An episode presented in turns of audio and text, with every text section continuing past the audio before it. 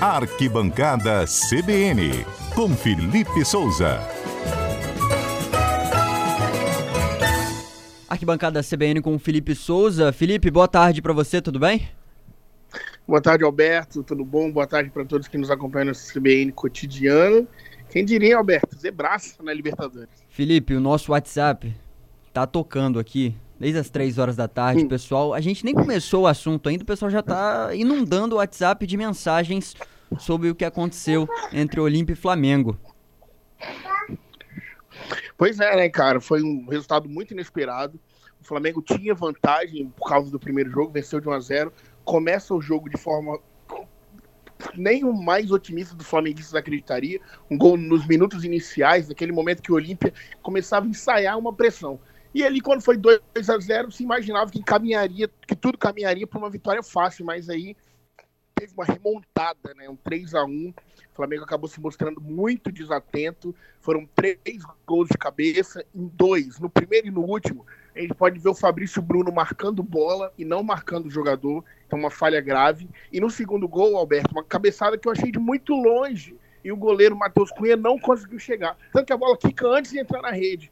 Então, acho o Flamengo muito desatento. Achou que, que assim que marcou o gol, que a classificação viria naturalmente. E não acreditou na força do Olímpio, né? Que, pelo contrário, mostrou muita raça e foi buscar o resultado aí, a classificação. Era o que eu ia perguntar a você, logo depois do primeiro gol, ontem, é, por ser também no início. Você sentiu que houve alguma espécie de soberba do Flamengo ou até de temos a vantagem, agora só depende da gente? Eu acredito que sim, até porque os números falam muito disso. O Flamengo teve 55% de posse de bola e apenas quatro finalizações. Ou seja, teve mais bola, mas enquanto teve a bola, foi pouco agressivo. Rodou a bola de um lado para outro, manteve. É o chamado, tentou cozinhar o jogo, né? Já que tinha vantagem. Só que não contava com o Olímpia, né? E principalmente com essa bola parada. É, escanteio é treino, né? Tanto para quem ataca quanto para quem defende. Então o Flamengo se mostrou mal treinado na defesa, foi surpreendido, os gols muito parecidos, escanteio do mesmo lado, a curva do batedor, né? Tirando a bola do goleiro. Então o Flamengo não estava preparado para enfrentar o Olímpia dessa forma, com a bola aérea. Ainda no assunto Libertadores, Felipe, com a derrota do Flamengo, obviamente já não há mais expectativa de um Fla-Flu nas quartas de final da Libertadores. A gente tem então os confrontos, o Bolívar pega o Internacional, o Deportivo Pereira pega o Palmeiras, o Boca Juniors, o Racing, o Fluminense e o Olímpia. Você vê algum favoritismo ou chance de título entre os brasileiros, já que são três? Felipe, você me ouve? É, mas tudo muito equilibrado. Né? Sim, sim, escuto, escuto bem. Os brasileiros ainda são favoritos, mas. Vamos fazer o seguinte, Borém, a gente vai fazer a, conectar novamente o Felipe. A gente teve um probleminha na internet aí, para você, nosso ouvinte, estar tá ligadinho aqui no CBN Cotidiano. Estamos no Arquibancada CBN, até porque, né, Borinho, daqui a pouco também tem o bolão. E eu, eu acho que esse Ei, bolão voltei? deu zebra, né? O Felipe voltou com a gente. Felipe, você comentava voltei? sobre os brasileiros na Libertadores? Isso, Alberto, tudo muito equilibrado, ainda são os favoritos.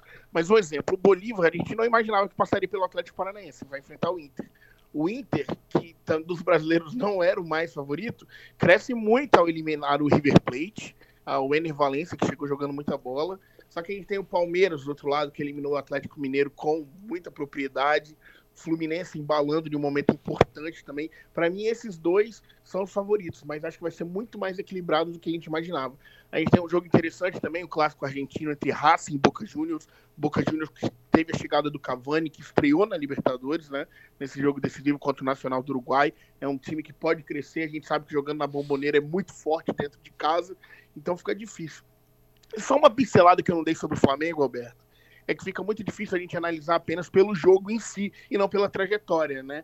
Pela decisão lá atrás de demitir o Dorival Júnior, de apostar no Vitor Pereira, de mudar a rota mais uma vez no meio do caminho com o São Paulo. O Flamengo comemorou o grupo que tinha Alcas e o Blance e acabou tropeçando. Comemorou o cruzamento contra o Olímpia, que era mais frágil e perdeu.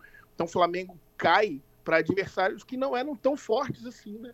É apenas times esforçados e para o investimento que tem, para o potencial que tem, time com o elenco mais caro do futebol sul-americano, que paga mais salários, foi, a gente pode taxar assim como um vexame essa eliminação. E agora vamos ver como continuam os brasileiros né, na Libertadores. Eu acredito que Palmeiras e Fluminense podem chegar ao título aí. Os comentaristas também falavam na hora do almoço, Felipe, sobre o clima dentro do Flamengo. A gente não tem ainda nenhuma novidade sobre demissão ou reafirmação de São Paulo no Flamengo, mas você acredita que haja algum sinal diferente nas próximas horas ou dias?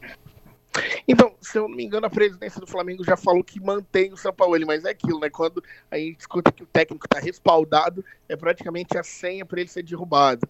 Né? Aquele episódio com o Pedro, do preparador físico, com certeza pesou muito para o clima, para o ambiente. Né? O Flamengo, a gente sabe que tem um elenco difícil de lidar, muitos jogadores são talvez ali um pouco mimados, por ser até uma geração campeã, né? Desde 2019, muitos títulos, alguns ficaram um pouco acomodados. E o Flamengo precisa de uma reformulação, tanto na gestão de futebol quanto no seu elenco. Alguns jogadores precisam, né, por mais que sejam estrelas, já, estão, já não estão rendendo tão bem. Acho que o São Paulo, além de é bom técnico, mas não é o técnico com a cara desse elenco. Então acredito que o Flamengo deve ter muitas mudanças para o ano que vem. Acho que vai continuar com o São Paulo até a final dessa temporada. Tem a Copa do Brasil aí, que é um título muito possível já que no brasileiro o Botafogo está nadando de braçada, mas acredito que o Flamengo deva seguir com o São Paulo até o final da temporada, Alberto. Entendido. Felipe, aliás, o Olímpio Flamengo foi utilizado no nosso bolão para testar a sorte e os palpites, né? Vamos dar uma revisada aqui? Ah, vamos dar uma conferida, né? Primeiro palpite, Schaefer, para você que tá rindo à toa. 2 a 1 um, Olímpia, o jogo vai para os pênaltis e aí, infelizmente, de novo o Flamengo vai ser eliminado. Gabigol vai perder o último pênalti. Vai. 2x1 um Olímpia. 2x1 um Olímpia, Zé Carlos Schaefer. 1x0 Olímpia, porque eu quero ver pênalti também. 1x0 Olímpia. Adalberto Cordeiro. 1x1. Murilo. 2x0 3x0 Flamengo pra mim. E nossos ouvintes? Francelina 2x1 pro Flamengo, Isso, Tinho 1x0 pro Flamengo e o Marcos apostou no 2x2, classifica o, o Flamengo né, nesse palpite do Marcos. 2x2, o jogo vai ser quarta-feira, quinta-feira teremos CBN Cotidiano, na sexta-feira a gente confere aqui o placar do bolão, pode tá ser? Bom. Pois é, então, Felipe, você, Schaefer e Murilo acertaram na classificação do Olímpia, né? Exatamente. Eu e Zé queríamos pênaltis, não conseguimos. Murilo apostou na eliminação nos 90 minutos, mas no 2 a 0 e foi o que passou mais perto. Tem bolão pro domingo, Alberto? Tem, tava pensando aqui a gente fazer o jogo entre Grêmio e Fluminense, até porque passa na nossa TV Gazeta e também, obviamente, envolve a parte de cima da tabela. O que, que você acha? Vamos lá, tá assina embaixo. Murilo, quer começar? Grêmio Fluminense, lá no Rio Grande do Sul? 3 a 0 Grêmio. Adalberto? 2 a 0 Fluminense. Beatriz Eleodoro? 2 a 1 Fluminense. 2 a 1 Fluminense, eu acho que dá 1 a 1 1 a 1 é bom pro Fluminense, eu acho. São placares bem diversos, né, Borém? Cada é. um indo 1 a 1 aí. Felipe, o que, que você acha? Eu ia no placar da Bia, hein, mas ela foi antes. Não, pode repetir, fica tra... A gente divide o prêmio, Felipe. que nem sabemos se vai existir, né, Borém? Mas a gente tá com um prêmio aí em mente aí. E já temos participações de ouvintes. O que, que os ouvintes estão dizendo? Os, vou botar os três, os três meus placares, Borém, vamos, pode vamos. ser? Vamos o Alexandro dos Santos mandou pra gente Grêmio 3, Fluminense 1. O ouvinte Dinho mandou 2 a 0 Grêmio. E o Lando que ganhou o ingresso ontem aqui, Adalberto. Nossa, ele tá na festa e ele, tá nos ouvindo? Ele tá na festa e dando um palpite ao mesmo tempo. 2x1 um Fluminense. Só o Lando, então, apostando na vitória do Fluminense. Zé Carlos Schaefer tinha que estar tá aqui hoje, né? Mais do que nunca, Qual né? seria o palpite do Zé Carlos Schaefer, Felipe? Zé Carlos Schaefer palpitaria 3x0 Fluminense com sobras e adorar participar desse programa para falar da eliminação do Flamengo. Segunda-feira, o Zé Carlos estiver aqui, a gente vai ter que botar esse placar novamente, é pra ver qual vai ser a reação de Zé Carlos Schaefer. É isso, Felipe. Então a gente fechando aqui o bolão, cada um deu o seu palpite.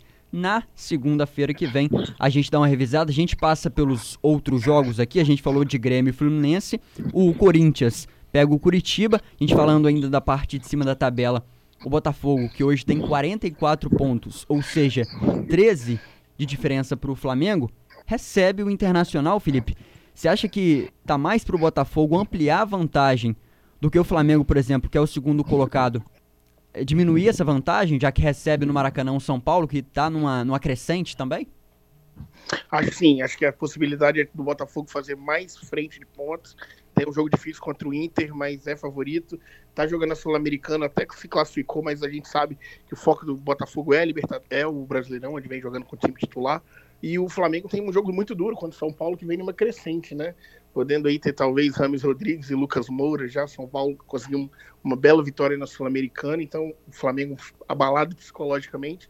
acho que o Botafogo abre. E na segunda-feira, né, Alberto, fechando a rodada, tem Vasco e Red Bull Bragantino. O Vasco que venceu o Grêmio no último final de semana, viu ali uma luz no fim do túnel, vai buscar talvez um segundo resultado positivo aí, para ver se consegue embalar na tabela. E era o que eu ia te perguntar agora, porque o Vasco vai até Bragança Paulista jogar contra o Red Bull, enquanto o América recebe o Goiás. Então o América joga em casa e o Vasco joga fora. Tem uma dificuldade aí que o Vasco tem que fazer resultado para não voltar para a lanterna, né, Felipe? É, pelo menos a expectativa é de um empate. O time do Red Bull é muito bom, então mesmo que foi eliminado da Sul-Americana pelo América Mineiro, pelo próprio América Mineiro, é um time que vai oferecer muita dificuldade ao Vasco. Até porque o Praxedes, que é um dos reforços positivos do Vasco no, no, último jogo, ele é jogador do Red Bull, né? Então ele não pode jogar essa partida. Então o Vasco entra também com mais esse desfalque aí pro técnico Ramon Dias, muda um pouco a equipe. Então vai ser difícil, mas se o Vasco consegue pelo menos um ponto, um empate fora de casa, não seria mau resultado. Lembrando que tem um jogo atrasado que é contra o próprio América Mineiro, né, Alberto? Confronto direto contra a lanterna, né, Felipe? Isso aí. É isso, Felipe Souza volta com a gente na segunda-feira pra gente acompanhar aí os placares e tudo que rolou no final de semana. Obrigado, Felipe. Bom final de semana, hein? Valeu, Adalberto. Valeu, Alberto. Até a próxima segunda. Até a próxima segunda.